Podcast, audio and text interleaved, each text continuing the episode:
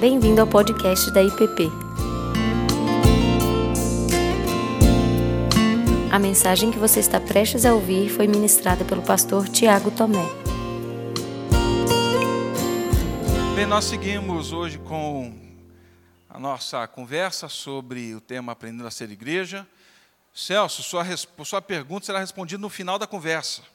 Tá bom? Vamos ver se até lá você esquece mas vai ser respondida. Não sei se ela vai ser plenamente respondida, mas pelo menos algum, algum encaminhamento. E foi bom, gente, foi um bom exercício essa semana, repensar, voltar a conversar com alguns irmãos, é, para trazer também para a igreja toda algo que eu acho que é, às vezes é dúvida de muita gente. Então é bom a gente voltar lá. Romanos 12, por favor, abra sua Bíblia, Romanos 12.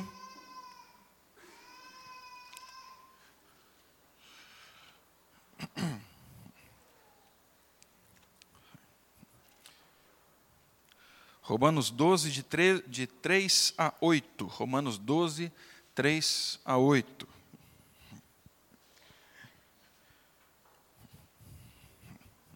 Diz assim: Porque pela graça que me foi dada, digo a cada um dentre vós, que não pense de si mesmo além do que convém, antes pense com moderação, segundo a medida da fé que Deus repartiu a cada um. Porque assim como num só corpo temos muitos membros, mas nem todos os membros têm a mesma função. Assim também nós, conquanto muitos, somos um só corpo em Cristo e membros uns dos outros, tendo, porém, diferentes dons, segundo a graça que nos foi dada. Se profecia, seja segunda a proporção da fé. Se ministério, dediquemo-nos ao ministério. Ou o que ensina, esmere-se no fazê-lo ou o que exorta, faça-o com dedicação. O que contribui com liberalidade, o que preside com diligência, quem exerce misericórdia com alegria. Na década de, de 60, se eu não me engano, mais precisamente de 64 a 66, é, um seriado norte-americano, acho que muitos lá atrás talvez tenham visto, né, a família Adams, ela estava circulando, parou em 66 e em 91 voltou com um filme, né? A família Adams, todo mundo assistia, um bando de careca levou o apelido de tio Chico, né? E, e assim foi. Bom, nesse filme tinha uma figura exótica. Não sei se vocês lembram dela. A mãozinha, né? A mãozinha, o mãozinha, ele era um uma figura excêntrica, ele era um ser autônomo, ele pensava por si só, ele tinha vida própria, ele, diferente dos outros, ele não tinha necessidade de se alimentar, não precisava de vascularização nenhuma, se bem que eu não sei se alguns ali tinham essa vascularização toda, né, no filme. Mas ele não precisava de nada, não precisava se alimentar, não precisava estar ligado a nada, era autônomo, ele não tinha olhos, mas sabia exatamente para onde estava indo, ele não tinha ouvidos, mas ouvia tudo que estava acontecendo, não sentia sabor, mas ele cozinhava, é, não tinha batimento cardíaco, mas ele alterava aí nas suas corridas, nas vindas, nas voltas, parando, segurando alguma coisa, às vezes parecia que fazia esse momento de isometria, né, esse esforço danado de segurar uma coisa, tal, aquele negócio todo é uma mão que tinha vida própria. Se não fosse a piada do filme e uma comédia, seria um filme de terror, assustador. Ele é um filme de terror, mas assim, é algo assustador, gente. Porque uma mão que ouve, não fala, mas vê, anda, corre, age, reage sozinha, é, isso não é normal, não. No mínimo, a gente que é crente ia colocar um balde em cima, ia fazer uma reunião de oração para expulsar o que tivesse dentro daquele trem ali. Porque não é normal isso. Não é normal um membro desvincular de um corpo, ter vida própria, ter vontade própria, ser autônomo. Isso é uma anomalia. Um corpo pode até viver sem um membro. Um corpo, ele dá um jeito de se adaptar. O corpo ele dá um jeito de, de se reajustar à realidade na falta de um membro. Não quer dizer que isso é bom, mas ele dá conta disso. A questão é: um membro jamais tem condições de viver fora de um corpo. Isso é fato. Isso é real. A gente pergunta muita coisa, né? Eu queria saber onde estava o corpo do mãozinha. Tinha vida? Estava embaixo do caixão? Não. O filme ele traz uma provocação interessante para a gente. Ele traz algumas questões relacionadas ao que nós estamos conversando e que, infelizmente, parece ser a realidade, às vezes, da nossa, do nosso jeitão de ser igreja no tempo que nós vivemos nós nos parecemos, às vezes, não estou generalizando, mas às vezes, nós parecemos reunião de várias mãozinhas é, e não um corpo. O fato é que nós precisamos atentar para isso daqui. Na semana passada, nós terminamos comentando o verso 3 do capítulo 12 de Romanos. E a medida para que eu me veja parte do corpo e não uma mão isolada do corpo, é, não é, de repente, a funcionalidade ou a importância que um ou outro tem do corpo, nós olhamos para isso no final da nossa conversa, estou fazendo aqui tentando pegar o fio da meada de novo, mas a medida para isso, para esse movimento de me ver dentro do corpo, para não pensar que eu sou mais do que eu sou e nem menos do que eu sou, a medida é Cristo. Não é o outro. O outro me ajuda a me conhecer, no outro eu me vejo, no outro eu me percebo, mas o fato é que tudo isso acontece por uma por um único movimento. O movimento de Cristo ter me inserido nesse povo, é, nesse corpo. A vara da medida é Cristo, somente Cristo, e é a graça de Cristo. E depois, então, de nós termos sido exortados ali, a igreja de Roma ter sido exortada sobre não pensar de si além do que é, os indivíduos não pensarem a quem de quem são e terem os olhos na graça de Cristo para viver a vida comunitária, é que então essa passagem, nessa passagem Paulo fala que nós somos membros uns dos outros, nós somos corpo. Aqui Paulo não vai citar essa expressão corpo de Cristo.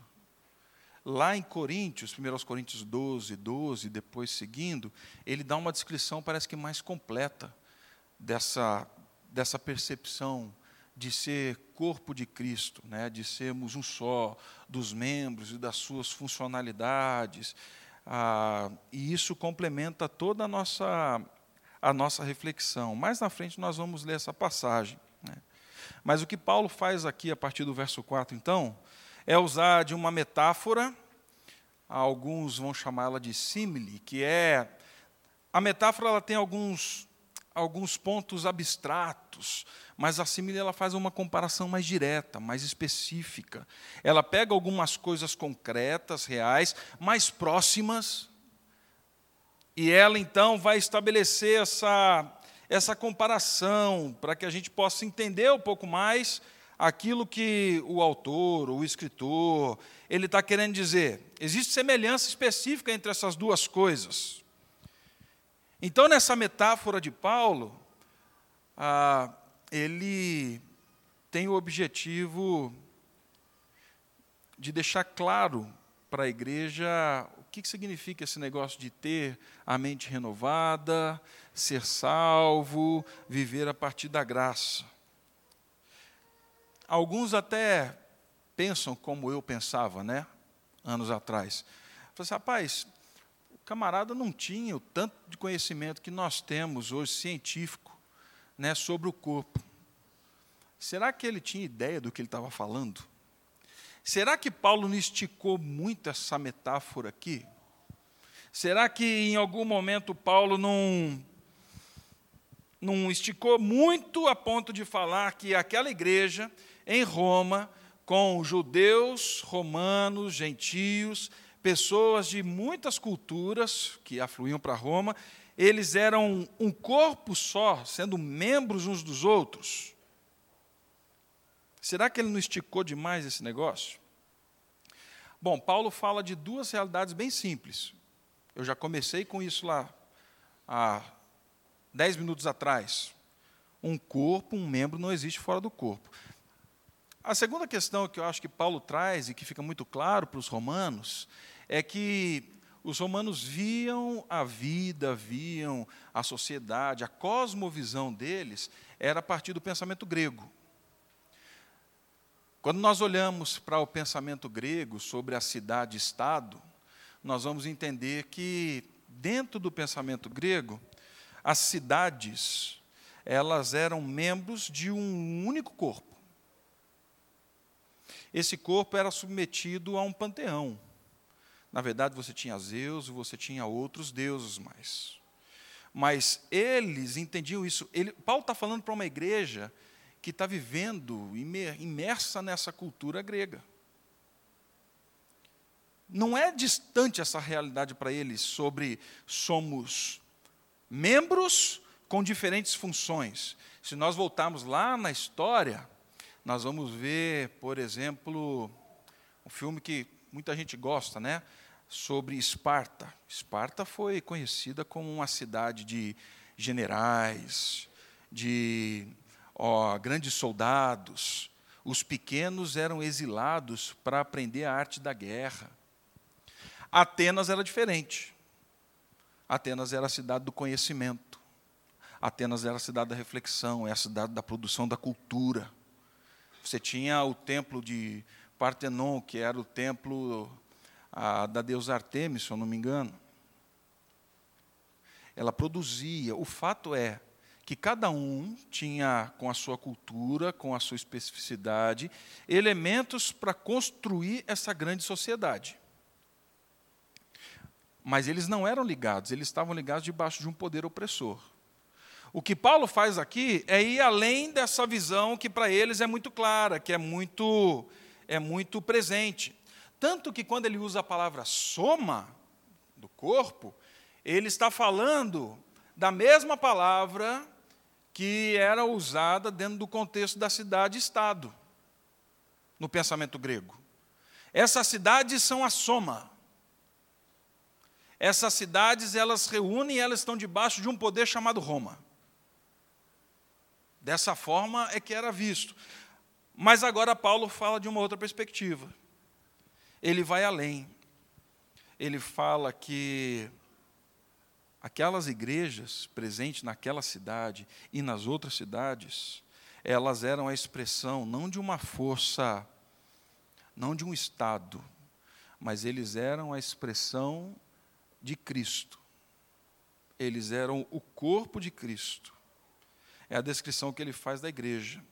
Ele ultrapassa então esse precedente romano ele liga essa expressão do corpo à unidade, a uma comunidade, ele dá historicidade para isso, ele, com isso, resgata a confessionalidade,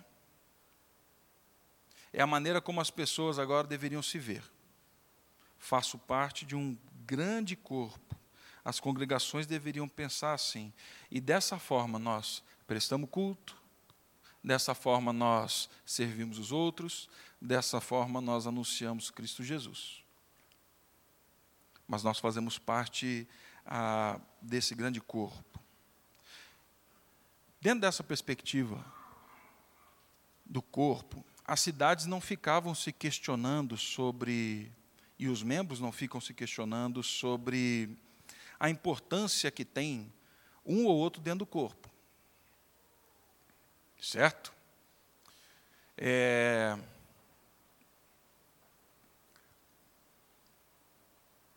De vez em quando, num treino, volta o Tiago Jiu-Jitsu, né? Um dia alguém vai, vai topar fazer Jiu-Jitsu ainda comigo. Mas volto lá. o Johnny já, o Johnny já faz, o Fabão, tem mais gente aí. Ah, mas num treino, às vezes, num movimento simples, Uma pegada que você faz, você machuca essa, essa ponta do dedinho aqui. Uma torção. É... Gente, o corpo para. Não dou conta, não. Tem gente que dá conta. Está tudo ligado. Está tudo envolvido nesse, nesse, nesse grande movimento na verdade, o corpo não fica brigando agora com a falange aqui, falando assim: Poxa vida, você é fraco demais, hein, meu velho? Né? Tanto lugar grande, você faz tanta coisa e agora é sério que você vai amarelar? Tá vendo? Não estou podendo treinar. Duas semanas parado porque você, falange do dedinho pequeno, não deu conta de segurar a gola daquele rapaz, você se machucou. Vamos lá, vamos fazer reabilitação. Não conta comigo, não. Se vira sozinho aí. Gente, o corpo não entra nessa briga. Ele não fica nesse movimento de inveja de um membro para o outro. Eu lembro de um. Um amigo meu falou assim, rapaz, é engraçado, né? Porque o pastor Ricardo usa exemplos de Santo Agostinho, São Tomás de Aquino, e você usa o quê? Família Adams, Trapalhões.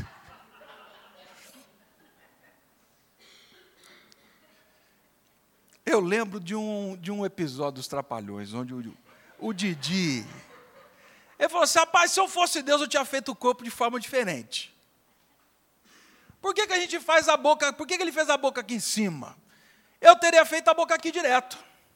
Para na mesa, puxa para dentro, limpa com a toalha e acabou.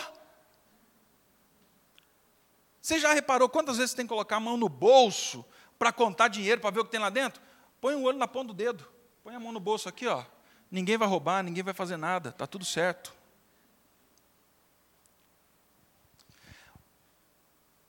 Faria muita coisa diferente, talvez.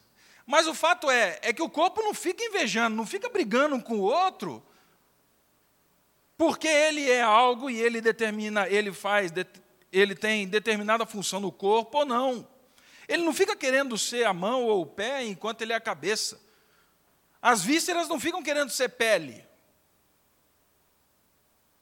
Não tem jeito. Para que funcione bem, é o que Paulo fala. Cada um tem a sua função.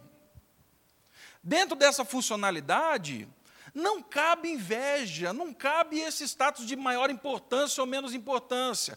Aí fala assim: não, pastor, tem sim. Fala, não, tem maior visibilidade, tem um testemunho real tem uma presença efetiva ou não, muitas vezes em algum contexto, mas importância não tem, gente. Descobri há pouco tempo com a minha esposa que algumas das dores que eu tenho, elas não são necessariamente musculares. Aí eu fui aprender o que é fáscia muscular. Sabe o que é isso? Pega aquele pedaço de alcatra que você vai fazer hoje, aquela pelezinha bem fininha que você puxa assim, que reveste todo o músculo. Eu nunca imaginei que aquilo dali inflamasse. Eu nunca imaginei que aquilo dali é um tecido inteiro no corpo, ele está totalmente ligado. É diferente das inserções. Está ligado, mas a face não. Ela é um, parece que pegou o papel filme, colocou naquele negócio que dá esquentado, vai. Está tudo ligado.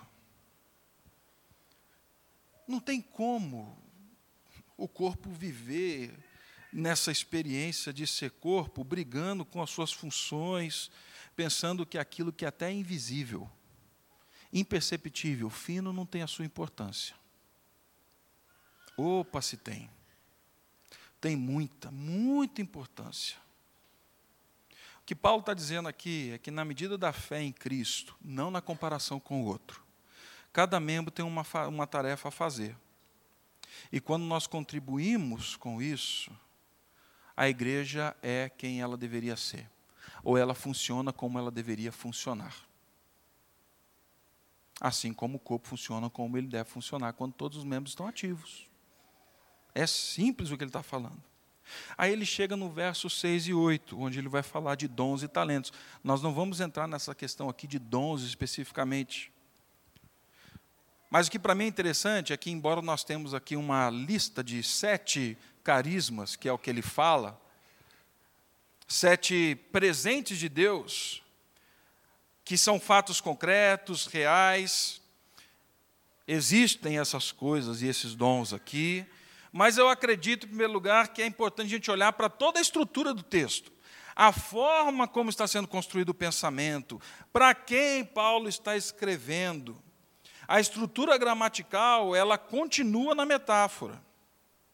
A seleção, não dos carismas, mas primeiramente de sete carismas, traz a, express, traz a, a ideia de completude.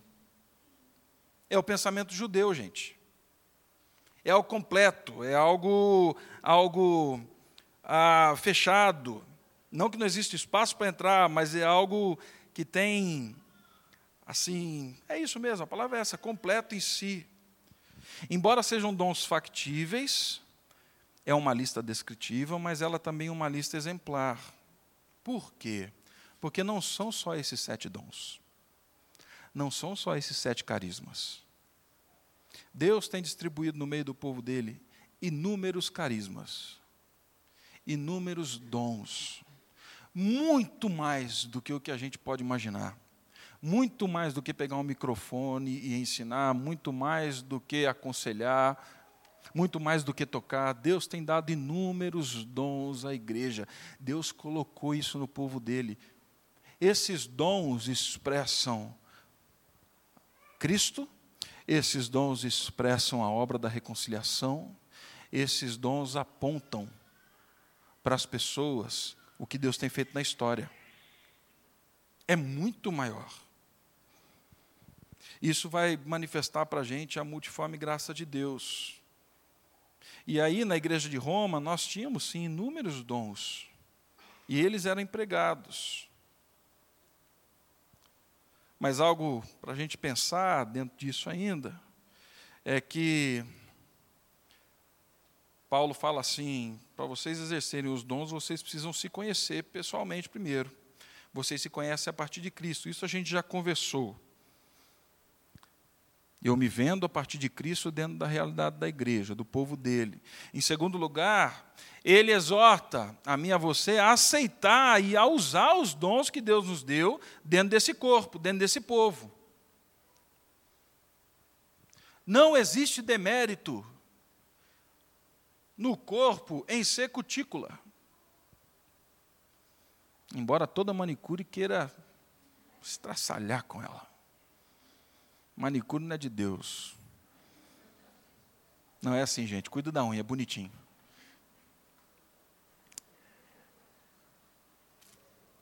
Não existe demérito em não ser olhos, mas ser articulação. Colocando em movimento as coisas. Talvez eu não tenha proeminência. Mas eu tenho parte nisso.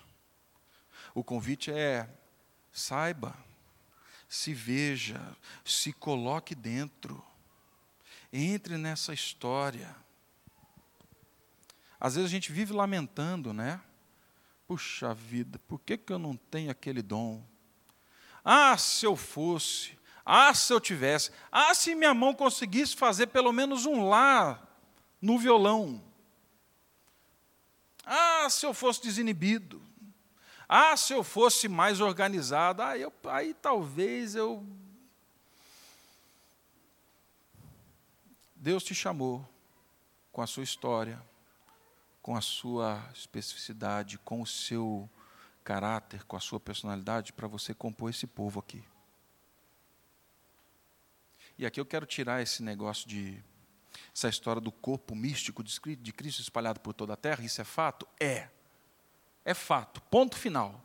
Segundo, esse mesmo corpo místico, ele encontra a sua presença, a sua materialização em comunidades pequenas. Todas as cartas de Paulo e de Cristo ao Apocalipse são escritos para toda a igreja.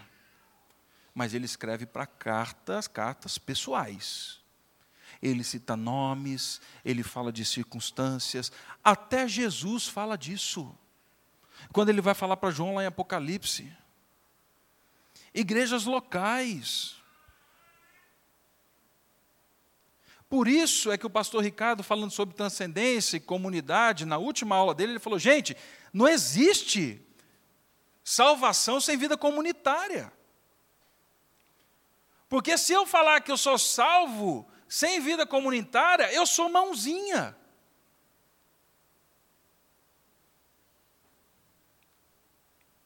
Ele está falando aqui, agora se identifique, ache, veja, fique atento.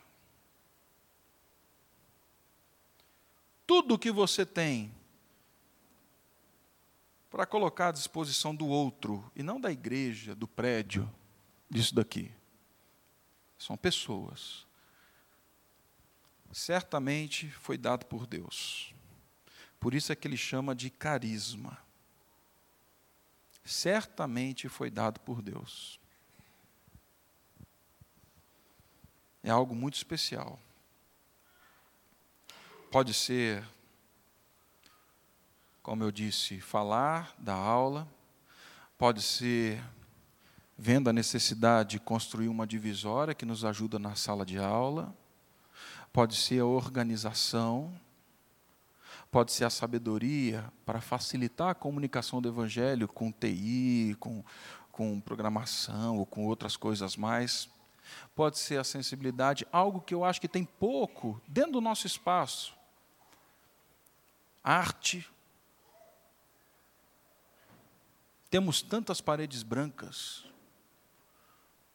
por que não colocar nessas paredes brancas arte, dons, carismas que Deus tem nos dado para revelar a reconciliação dele? Às vezes as pessoas reclamam um pouquinho, né? Hoje eu deixei fechado aqui. A Ritinha fala assim, pastor, eu sei quando você está aí, porque as persianas estão abertas. Gente, esse cenário que nós temos aqui é lindo. Nós temos um quadro lindo aqui. Eu sei que atrapalha a visão um pouquinho. Mas é lindo. Deus tem dado até sensibilidade para isso daqui.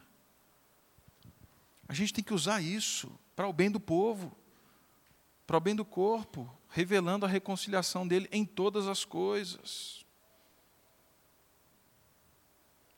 Então, seja o presente, o prestígio que Deus te deu, você é chamado a compartilhar. Esse compartilhar não deve ser visando o seu benefício próprio. Né? Não deve ser visando a sua projeção pessoal. Não deve ser visando a sua visibilidade no meio do povo. deve ser para o bem do povo de Deus, do corpo que expressa Cristo na história. Para mim, é, o problema de Ananias e Safira não foi necessariamente vender o terreno e segurar parte dos recursos lá em Atos. O problema foi quando Estevão faz isso ganha talvez uma projeção, mas isso para Estevão não tem nada a ver, tá beleza. E Ananias e Safira falam assim: ah, vou vender também, porque está logo em seguida algumas coisas ali, né? E eles contam com uma projeção. Quando eu dou meus recursos, quando eu dou os meus talentos, pensando em receber algo em troca, ou tentar reproduzir aquilo que é natural do espírito, ah, aí a gente está arrumando confusão para a vida da gente. Mas na medida que eu me vejo corpo, eu contribuo para o todo. Eu não me vejo somente. Eu não vejo somente aquilo que a função na qual eu desenvolvo ali. Então, gente, diversidade na uniformidade.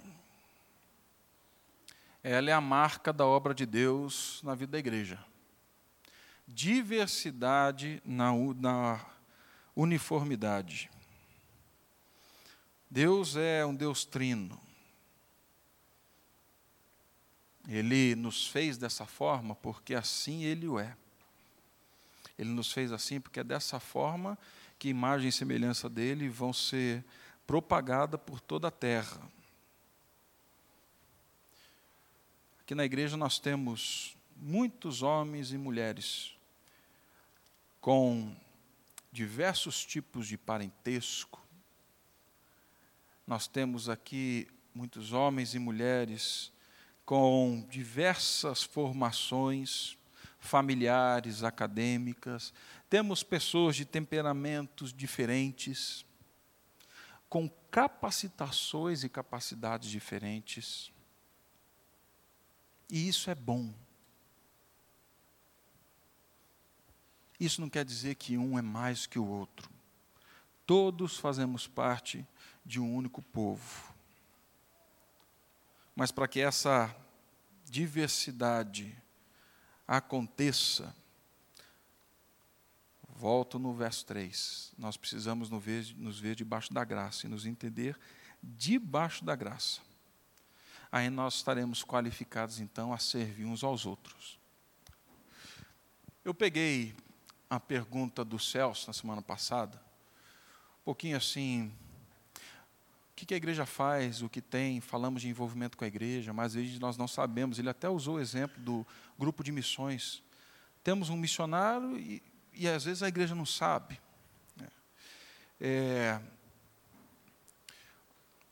trazer tudo de uma vez só, nós iríamos levar bastante tempo aqui. Então, pegando esse gancho dos membros, de como nós agimos, o que fazemos, é que eu queria então apresentar. Talvez você que seja mais velho na IP fale assim: puxa vida, de novo, já vi isso.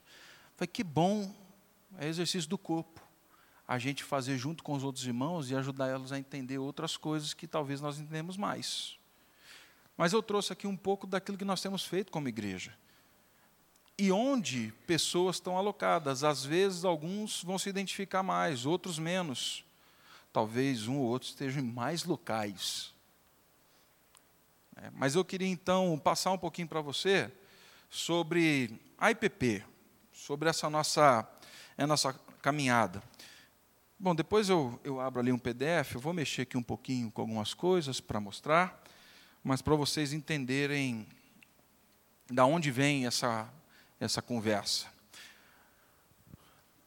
Isso daqui está no nosso estatuto, tá, gente? Eu, eu tirei de lá. Está é, tá resumidinho, lá está de forma mais formal. Tá? Mas nós somos uma comunidade de crentes no Senhor Jesus Cristo. Isso é quem nós somos. A Igreja Presbiteriana do Planalto. Crentes no Senhor Jesus. Ele é o nosso caminho, Ele é a nossa salvação, nós fomos feitos por Ele, para Ele, por meio dEle. Nós apontamos para toda a realidade de Cristo na história. Com o fim de, em Cristo Jesus, prestar culto a Deus em espírito e em verdade. Queremos, como igreja, às vezes, ser algumas coisas que não somos. Nós temos um papel na história, sim. Nós fomos chamados para prestar culto a Deus. Ah, mas pastor, só culto. Todo culto é uma manifestação profética, meu irmão. Todo culto da igreja de Cristo é uma manifestação profética na história, dizendo assim: pode acontecer o que acontecer. Pode poder se levantar, pode poder cair, mas nós sabemos quem é o Senhor da história, nós estamos diante dele, intercedendo pela nação, nós estamos discernindo a voz dele e nós queremos entrar no mundo por meio dele para cultuá-lo. Nós fazemos isso de forma inteligente, nós fazemos isso no momento em que essas coisas tomam as nossas paixões, mas nós prestamos culto a Deus. Tá? Nós pregamos o Evangelho. Nós pregamos o Evangelho. Nós pregamos a boa nova de que Jesus é o caminho, a verdade e a vida. Nós pregamos a história e todo o drama da história. Deus nos fez, Ele é poderoso.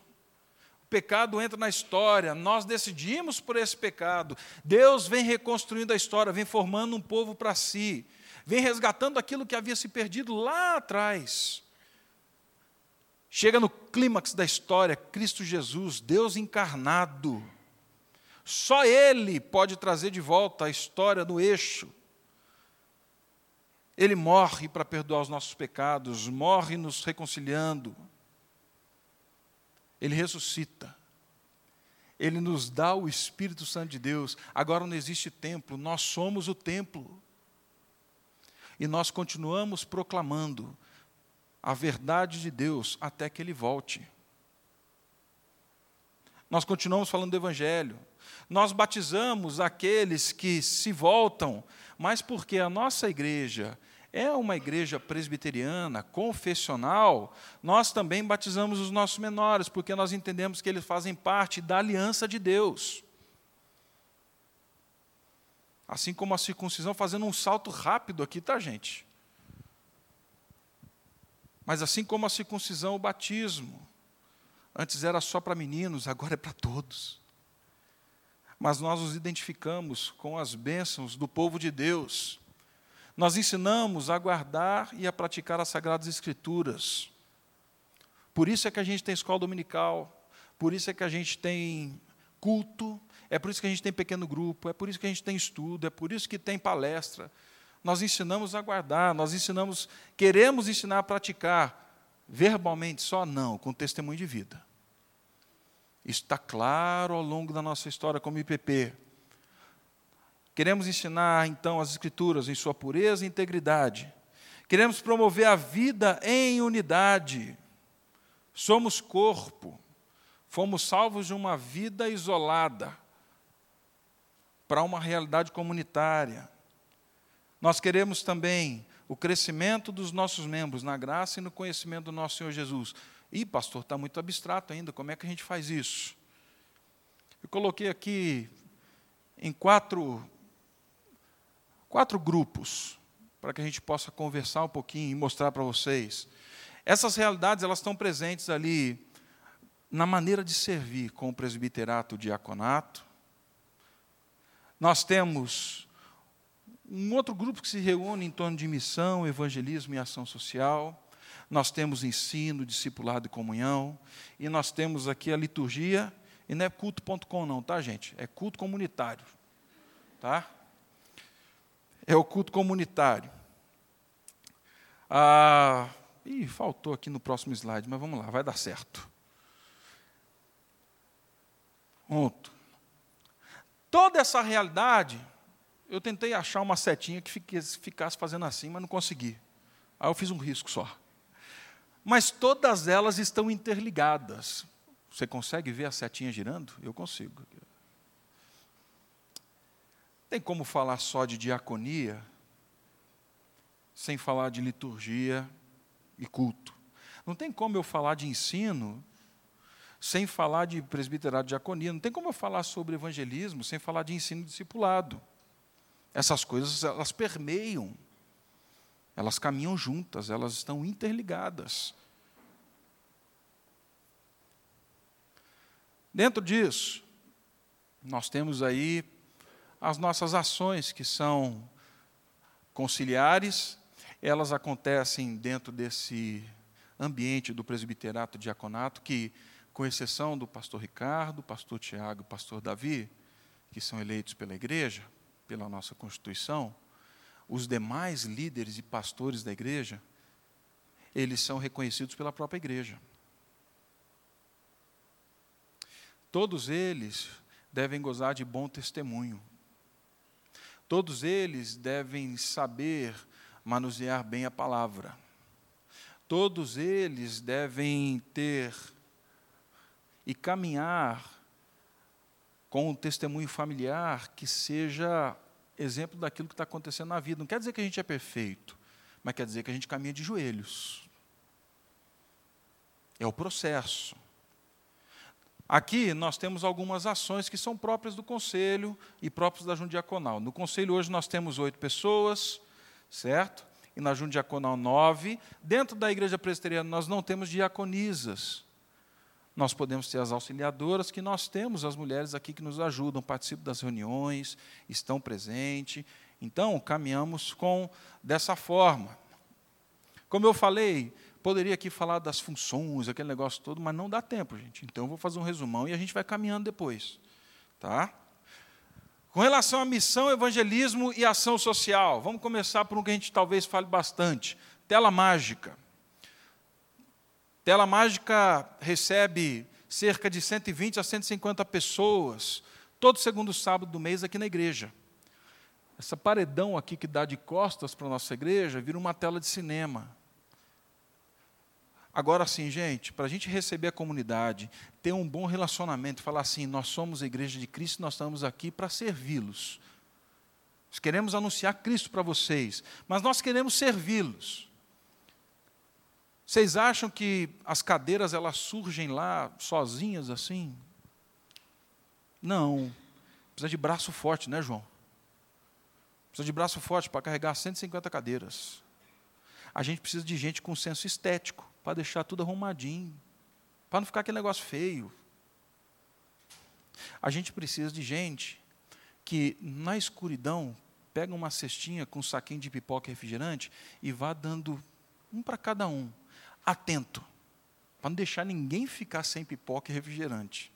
A gente precisa de gente com toquinha preparando refeição aqui na cozinha. Preparando essa refeição para que depois as 150 pessoas possam ter algo para comer, para se alimentar. Alguns têm, irmãos, outros que vêm aqui não têm o que comer. Podem levar para casa.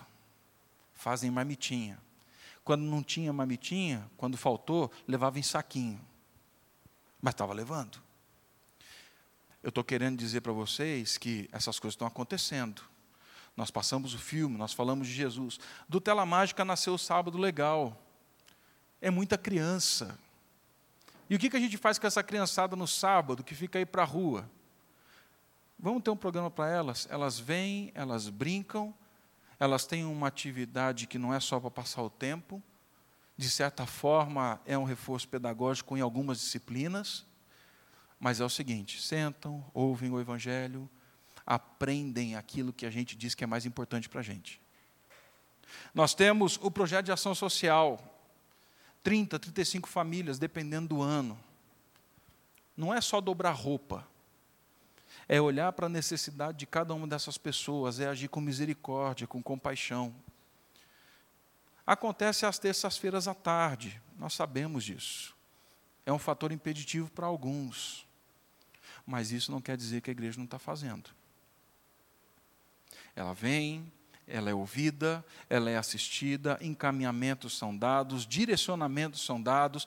Para isso eu preciso de gente precisa de gente para pensar, precisa de gente para olhar para os medicamentos que vão precisar na semana que vem. Precisa de gente que senta ali e fala assim: eu não tenho o que fazer, a gente vai orar. E não são poucos os casos em que isso acontece. Talvez a única resposta seja é oração mesmo. Mas a igreja está presente. O hospital de apoio. Há mais de 19 anos a igreja no hospital de apoio. Grupos maiores já estiveram lá, grupos menores.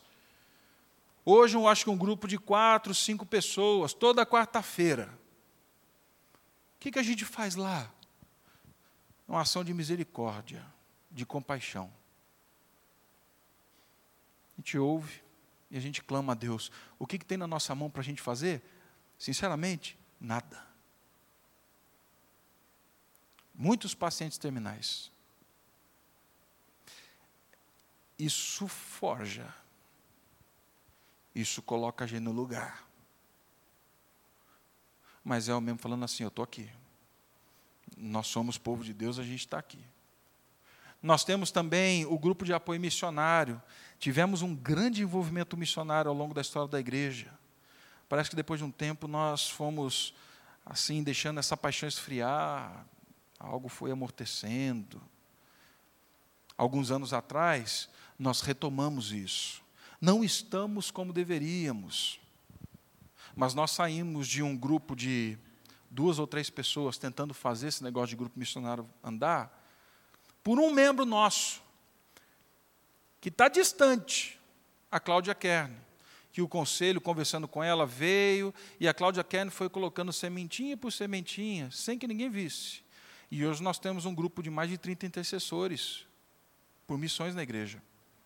Nós temos um grupo fazendo contato com esses oito missionários que a nossa igreja assiste, desde indígenas até comunidades carentes. Outro continente. Não dá aqui para apresentar a realidade de todos, eu só estou querendo passar para vocês o que está acontecendo. Né? Nós temos, e aqui eu coloquei o oficina e convivência, porque na verdade oficina e convivência pega em dois, de duas formas. É um espaço, sim, para que as nossas irmãs da igreja se encontrem. Que venham, eu tenho aqui um PowerPoint, acho que dá para eu mudar aqui rapidinho. Eu vou apresentar do jeito que, do jeito que me foi enviado. Tá? Mas é bom para que os irmãos vejam o que está acontecendo, gente.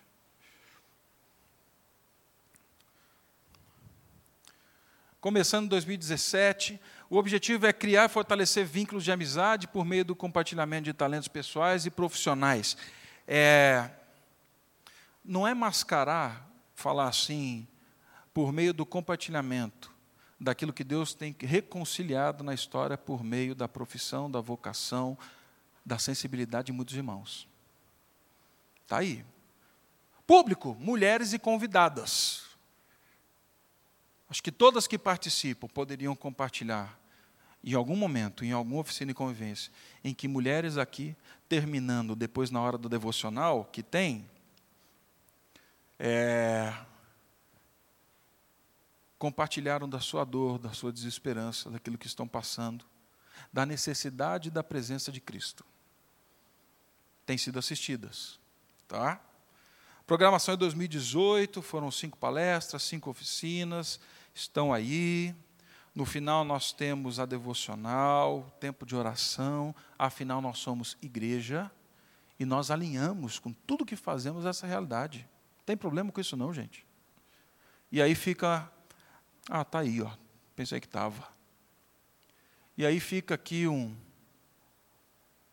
umas imagens para vocês verem o que acontece, se você tem disponibilidade para vir, estar tá presente.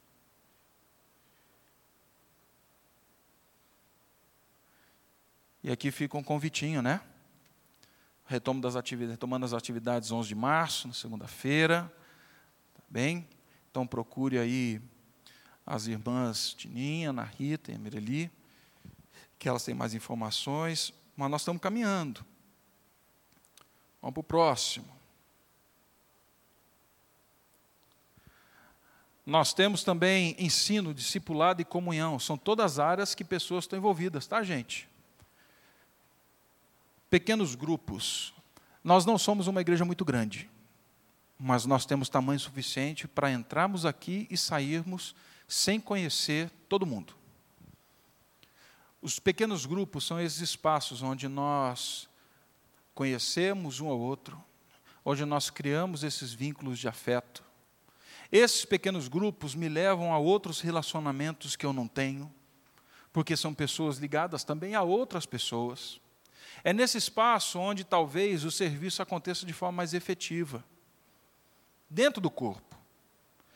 Nós insistimos para que você faça parte por conta disso. É o espaço também onde eu convido um ou outro, um amigo, para participar, para ouvir o Evangelho, para estar presente. Domingo é muito difícil alguém vir na igreja. Ah, mas na casa do fulano eu vou. Já tivemos aqui na igreja 21 grupos pequenos, com uma média de 13 a 14 pessoas por grupo pequeno. É muita gente, contando crianças e tudo mais parece que nós arrefecemos. Hoje nós temos 11 grupos. Eles estão espalhados em Asa Norte, um grupo das mulheres, temos na Lago Norte, Asa Norte, Asa Sul, Sudoeste, Parkway. Nós estamos espalhados. Mas nós temos visando ensino, discipulado e comunhão. Quero dar uma ênfase grande aqui. Ó. Departamento infantil pessoalmente, acho que nós temos que toda a igreja olhar com muito zelo e cuidado para ele. Como eu falei uma vez, é muito difícil você ver alguém mais velho na fé, eu vi alguns, poucos, mas falarem assim, baboseira, esse negócio de seguir Jesus, ah, não quero esse negócio não. Vou jogar videogame. Agora, adolescentes e pré-adolescentes, eu vejo quase que diariamente. Se nós não, não é cercarmos e colocarmos numa bolha, mas se nós não cuidarmos desses que são as flechas de Deus dentro do contexto da família, se nós não cercarmos, ensinarmos, dermos direção, alinharmos, alguma coisa legal pode acontecer lá na frente. Não legal pode acontecer lá na frente. Hoje na OANSE, que é ober aprovado, que não tem de que se envergonhar, certo? Segundo o verso de Timóteo, que caminha com as crianças, inculcando a palavra, discipulando pessoalmente, criando vínculos de amizade entre as crianças para que elas cresçam e tenham amizades espirituais, tudo isso. Hoje nós temos 66 crianças. Nós precisaríamos de uns 32, 33 voluntários. Hoje nós estamos com 21. Tem espaço para servir. E, pastor, mas demanda está aqui todo sábado. É. Assim como meu pé demanda levantar todo dia. Não tem jeito. Gente, eu não quero colocar peso aqui, eu só estou falando para vocês de uma realidade que está presente. É? A escola dominical, ei, agora ampliou. O nosso hall de membros dos pequeninos aí, nós temos mais de 150 crianças. Se todas elas vierem no domingo, a gente não dá conta. Parte delas você não vê, porque os pais chegam e ficam lá embaixo. E aqui vai uma exortação: se você é pai, chega e fica lá embaixo, não faça isso, você está perdendo aquilo que é mais importante da igreja, a palavra, a comunhão e o compartilhar dos irmãos. Mas nós temos cada classe com 20 a 25 crianças. Gente, é muita criança. Nós precisamos de professores. Nós precisamos de gente que caminhe com eles. Mas mais do que isso, eu fico olhando o meu pequenininho, todo tímido tal, quando ele vê Fabão, quando ele vê Ruteli, quando ele vê Vinícius, quando ele vê alguns que estão na sala, opa, criei vínculos. Ele sorri, dá risada, escancara. Espero que no dia que ele crescer e passar alguma coisa, sejam esses irmãos que ele procure. É para isso que a gente investe. Mas a gente precisa de gente. Culto infantil. Crescendo cada vez mais presença de crianças no culto infantil. Está aí uma outra demanda, é uma outra dinâmica. Acampa dentro. Né? Está lá. As crianças vêm, esperado. A gente precisa de gente com fôlego, gente disposta a ficar duas noites sem dormir na segunda-feira pegar cedo no batente. Né? E os meninos, gente, são animados. Os meninos têm ânimo. Né? A gente precisa de um, de um, um guarda deitado, né? Para ficar deitado na, na porta, para não abrir. E a gente precisa de uns três para deixar cuidando dos meninos à noite. Mas eles vêm, eles aprendem, eles gostam. Teve um dia que terminou um acampadento, no final veio um correndo para mim e falou assim: Pastor, eu quero ser pastor. Eu falei: Jesus amado, e aí ele completou, falou, mas não é pastor de ovelha, não, é pastor de gente, viu? Sete anos. Gente, eu, eu e o pastor Ricardo, pastor Davi, nós não temos esse poder de persuasão, não.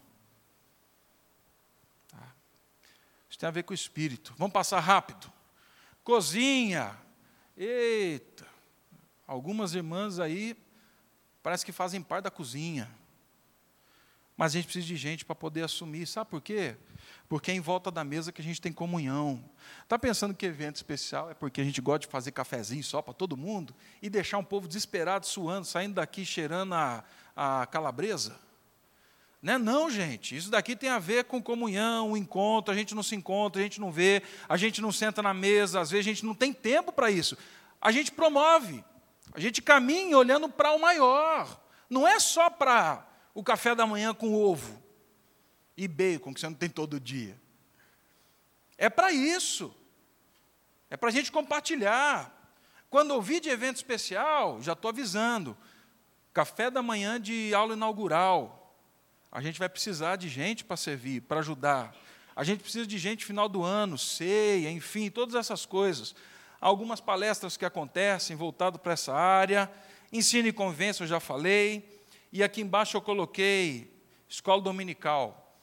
Já informando, esse ano nós voltamos com a nossa velha dinâmica da escola dominical, conseguimos reajustar.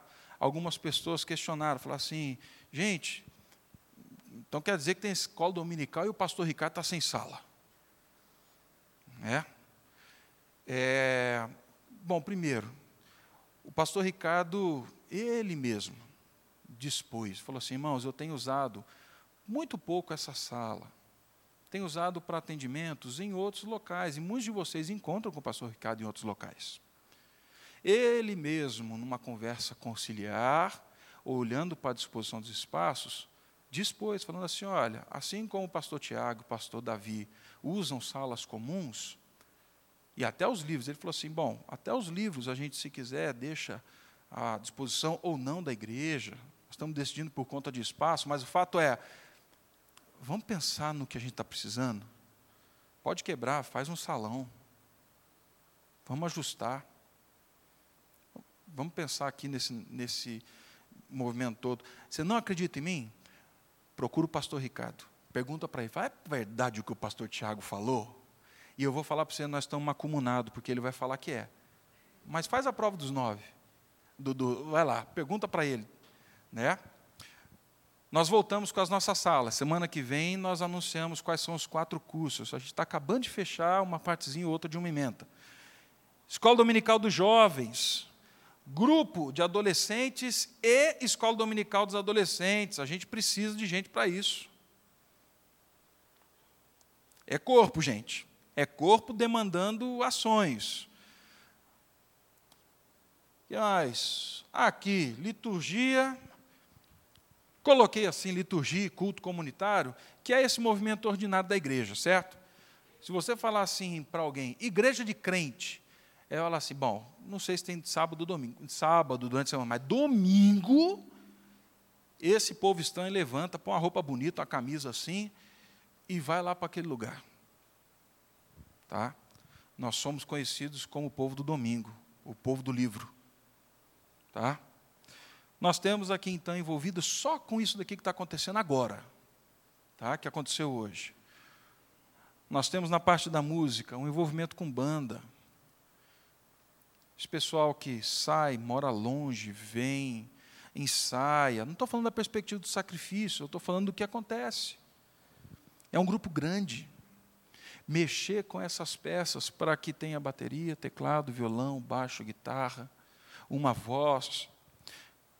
Quem dirige o culto, ou conduz a liturgia, não sai só lá assim, ah, eu gosto dessa, dessa e dessa. A gente tem as nossas preferidas. Guilherme que o diga quando eu peço para cantar a alegria da minha alegria. Mas o nosso pessoal está orando durante a semana.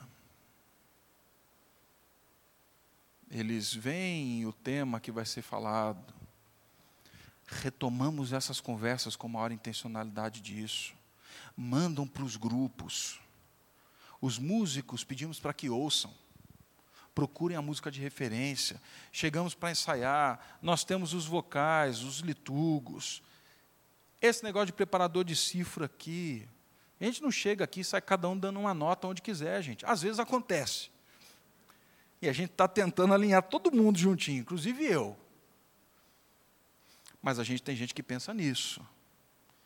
Que gasta madrugada sentado na frente do computador, colocando num papel notinha por notinha.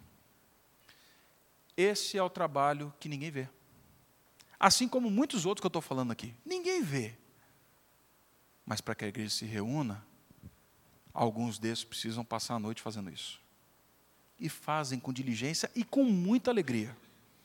É muita alegria, não é pouca não. Tá? Nós temos aqui a ornamentação. Olha aí, o tanto de foto que eu vejo dos arranjos da Rita Sônia. Gente, é culto, é adoração, é trazendo beleza para um momento de um Deus criador belo que inspira o homem a viver em Cristo. Uma mesa arrumada, com um paninho que a gente fala assim: não tem problema, estava tortinho. Não. Tem a ver com isso. Sei que tem gente chegando perto da Ritinha, a Ritinha está ensinando. São jovens, olhando e falando assim: a gente entendeu o papel das flores no culto, a gente quer ajudar. Então aí. Equipe que prepara a ceia, chega cedo, põe ali, prepara tudo, corta pãozinho por pãozinho, 300 pãozinhos, gente é, não, é, não é tão tranquilo assim. Tudo direitinho, arrumadinho. Som e projeção, nós temos aqui envolvidos, tá? Ali aquele pessoal que põe, não é só apertar o botãozinho, é estar atento ao culto. Um camarada tem que estar atento no culto, todo esse camarada que aperta o botãozinho. Porque um apertar de botão ou não, muda todo o rumo da história. Começa uma música cantando a outra, ele está atento. Tem que estar tá focado. O som, para que você entenda bem, para que tudo esteja funcionando bem. Está ligado com isso daqui, gente. Por que, que, eu decidi passar por cada uma delas? Poderíamos falar assim, assim como eu fiz com oficina e convivência, do objetivo final, mas eu quis passar quem somos? Somos uma comunidade de crentes no Senhor Jesus, com o fim de prestar culto ao nosso Deus em espírito e verdade.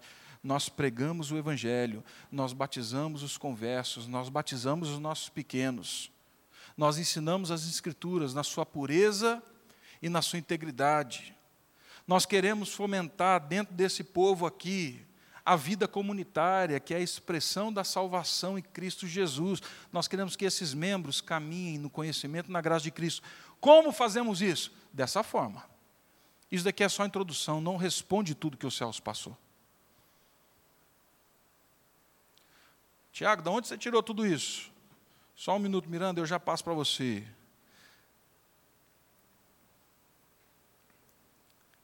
Lembra que eu falei que nós temos muitos dons. Ah, deixa eu ver aqui. Conversando com o Guilherme sobre isso daqui, há algum tempo atrás, ele falou assim: Tiago, tem uma lista? Eu falei: tem. Lista a gente tem. Aí, passa uma lista. Aí eu não vou, não vai dar para aumentar tudo aqui, tá, gente? Mas aí o Guilherme vem e fala assim: Tiago, para a gente facilitar a nossa caminhada para olhar a igreja, a gente precisa de um organograma, né? Eu falei: é.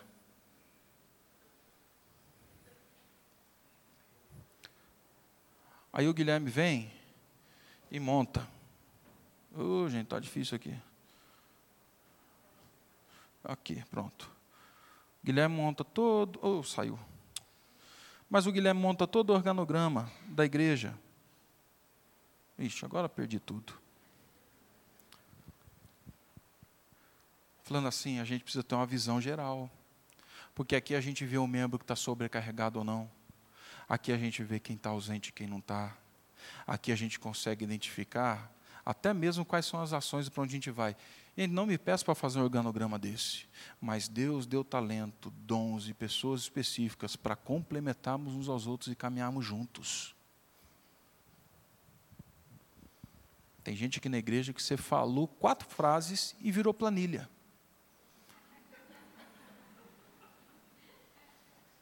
É assim. Outros irmãos, você falou outras frases e viraram cinco teses. E coisas que você nunca pensou em esgotar o tema, ele falou: rapaz, é só introdução. Outras pessoas agem no silêncio. Outras pessoas vêm aqui durante a semana, entram na sala da escola dominical e arrumam sala por sala das crianças. Para no domingo as crianças desarrumarem tudo. E elas voltam, arrumam sala por sala. Porque é dessa forma que a gente persegue aqueles objetivos. Miranda.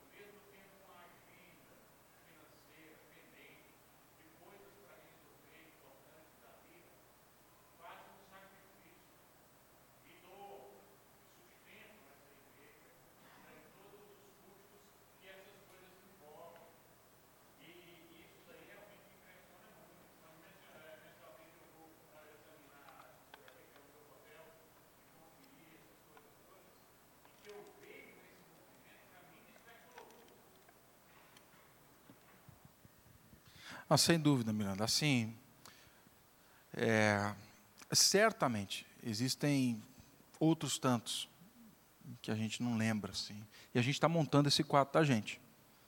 Esse negócio está montado, esse negócio está pronto, não. Está achando que é só a planilha? Não. Tem texto como se fosse TCC, tá? O negócio é chique, mas não sou eu não. O Guilherme é que está ajudando a fazer esse trem desse jeito mas para que a gente consiga olhar para onde nós estamos indo. É muito subjetivo? É. é. em alguns, algumas questões nós podemos ter metas bem definidas e claras? Podemos, temos. Mas para aquilo que é o nosso cerne, é, é, só na vida comunitária que eu vou aferir. Porque como é que você vai aferir a santidade, o compromisso, a piedade de uma pessoa? Ao longo de anos. A nossa natureza é diferente. Por isso que em algumas áreas nós atuamos de forma diferente. Nós caminhamos sempre com recomeço. Então, processos quebrados no meio do caminho são possibilidades da graça. É difícil trabalhar isso em algumas, algumas áreas, algumas dinâmicas. Não quer dizer que nós não podemos fazer uso delas. Acho que são caminhos que Deus nos dá para organizarmos sim as coisas, gente. Mas a nossa natureza é prestar culto. E por fim, resumindo aquelas outras todas coisas que nós falamos, eu colocaria como prestar culto e fazer discípulo de Jesus. É isso. É, não só pessoas que pensem ou façam o que a gente manda, o que a gente quer. Pessoas que têm o caráter de Cristo. E com o caráter de Cristo sabem quem são e o que devem fazer. Eu terminei aqui, Pastor Leonardo, por favor.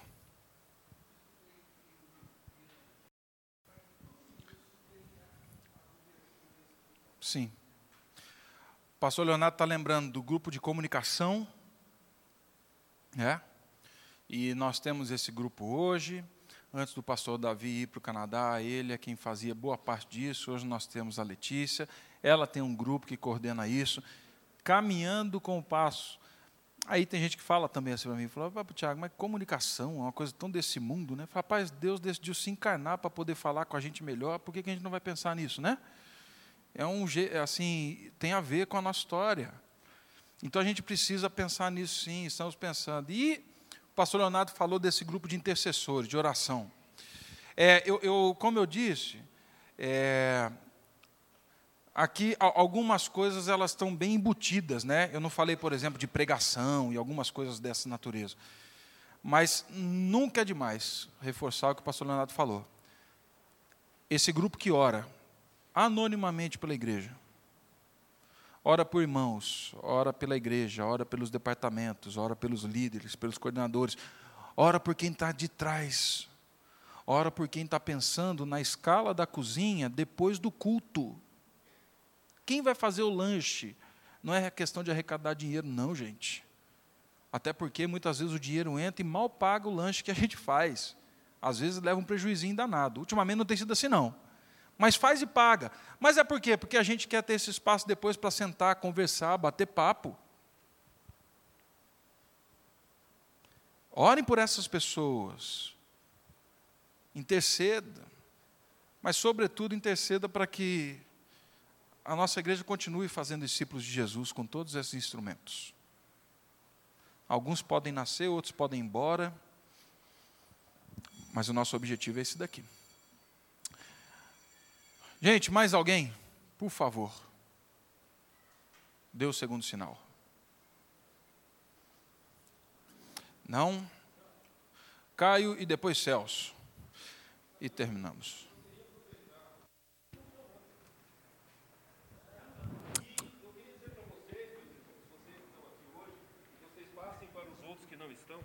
Vocês passem para os outros que não estão, que assim, toda vez que a gente se reúne segunda-feira aqui no conselho, a gente agradece a Deus pela vida de vocês.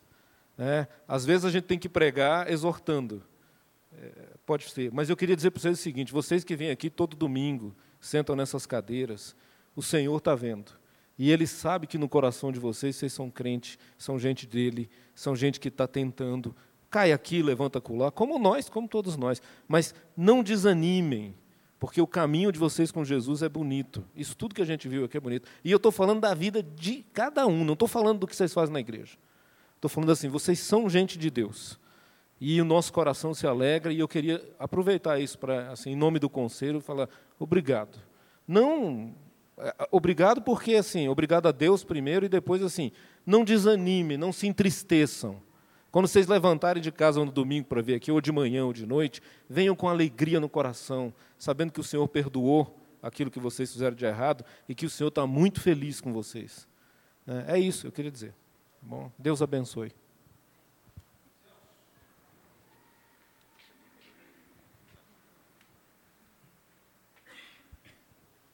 É, estava falando aí, eu lembrei é, do apóstolo Pedro. Ele falou que pastores, pastoreai o rebanho como modelo. E você estava passando isso para nós aqui, eu olhava para isso aí, eu olhava para você, pastor Ricardo, pastor Davi, vocês são nossos modelos. Né? Então, tudo isso daí, nós temos modelos nessa igreja também, que são os nossos líderes. E isso para nós, isso que o Caio falou, é uma grande esperança e uma firmeza para nós estamos aqui.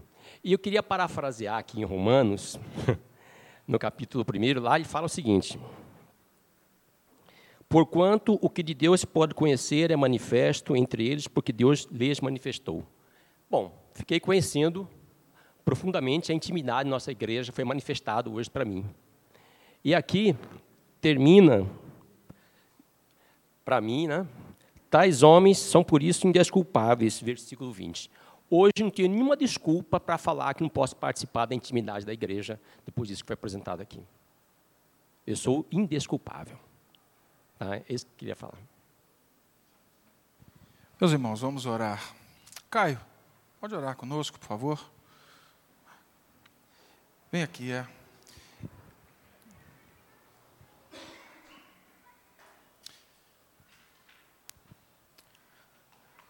Senhor, eu me coloco na tua presença para repetir o que eu já falei. Da gratidão do nosso coração por essa comunidade, pelo que ela representa, anos e anos, décadas e décadas, fiel a ti, com seus erros e tropeços, carecendo da tua misericórdia, mas gente que o Senhor tem usado, espalhada aí por essa cidade, por esse país, para o ensino, para a educação, para o louvor, para o socorro, para o serviço, para proporcionar, Deus, às pessoas uma possibilidade de vislumbrarem uma, uma luz que brilha pela face de Jesus Cristo. Muito obrigado por cada irmão, por cada vida, por cada família, por cada criança e jovem, por cada idoso, Senhor, por cada um que dedica é, com suas mãos, com sua mente, com seus olhos, com suas bocas, seus ouvidos, com os abraços, ó Deus. É tanta coisa boa que a gente vê, que o nosso coração nessa manhã se enche de uma gratidão profunda, reverente, ó Deus, devocional a Ti.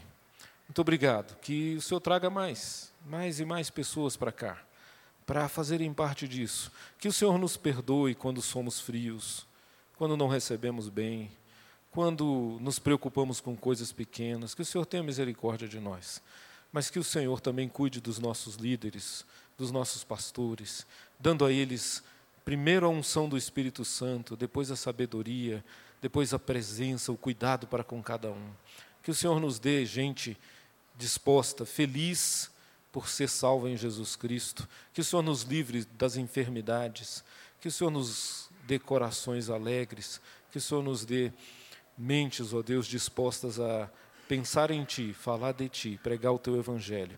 Que essa igreja seja de crentes em Jesus Cristo que doam a sua vida, usam o tempo que o Senhor nos dá para proclamar esse Evangelho maravilhoso. Eu te agradeço, nós te agradecemos, no nome de Jesus Cristo que nos faz corpo. Amém. Amém. Você acabou de ouvir o podcast da IPP. Para saber mais, acesse nossa página em www.ippdf.com.br.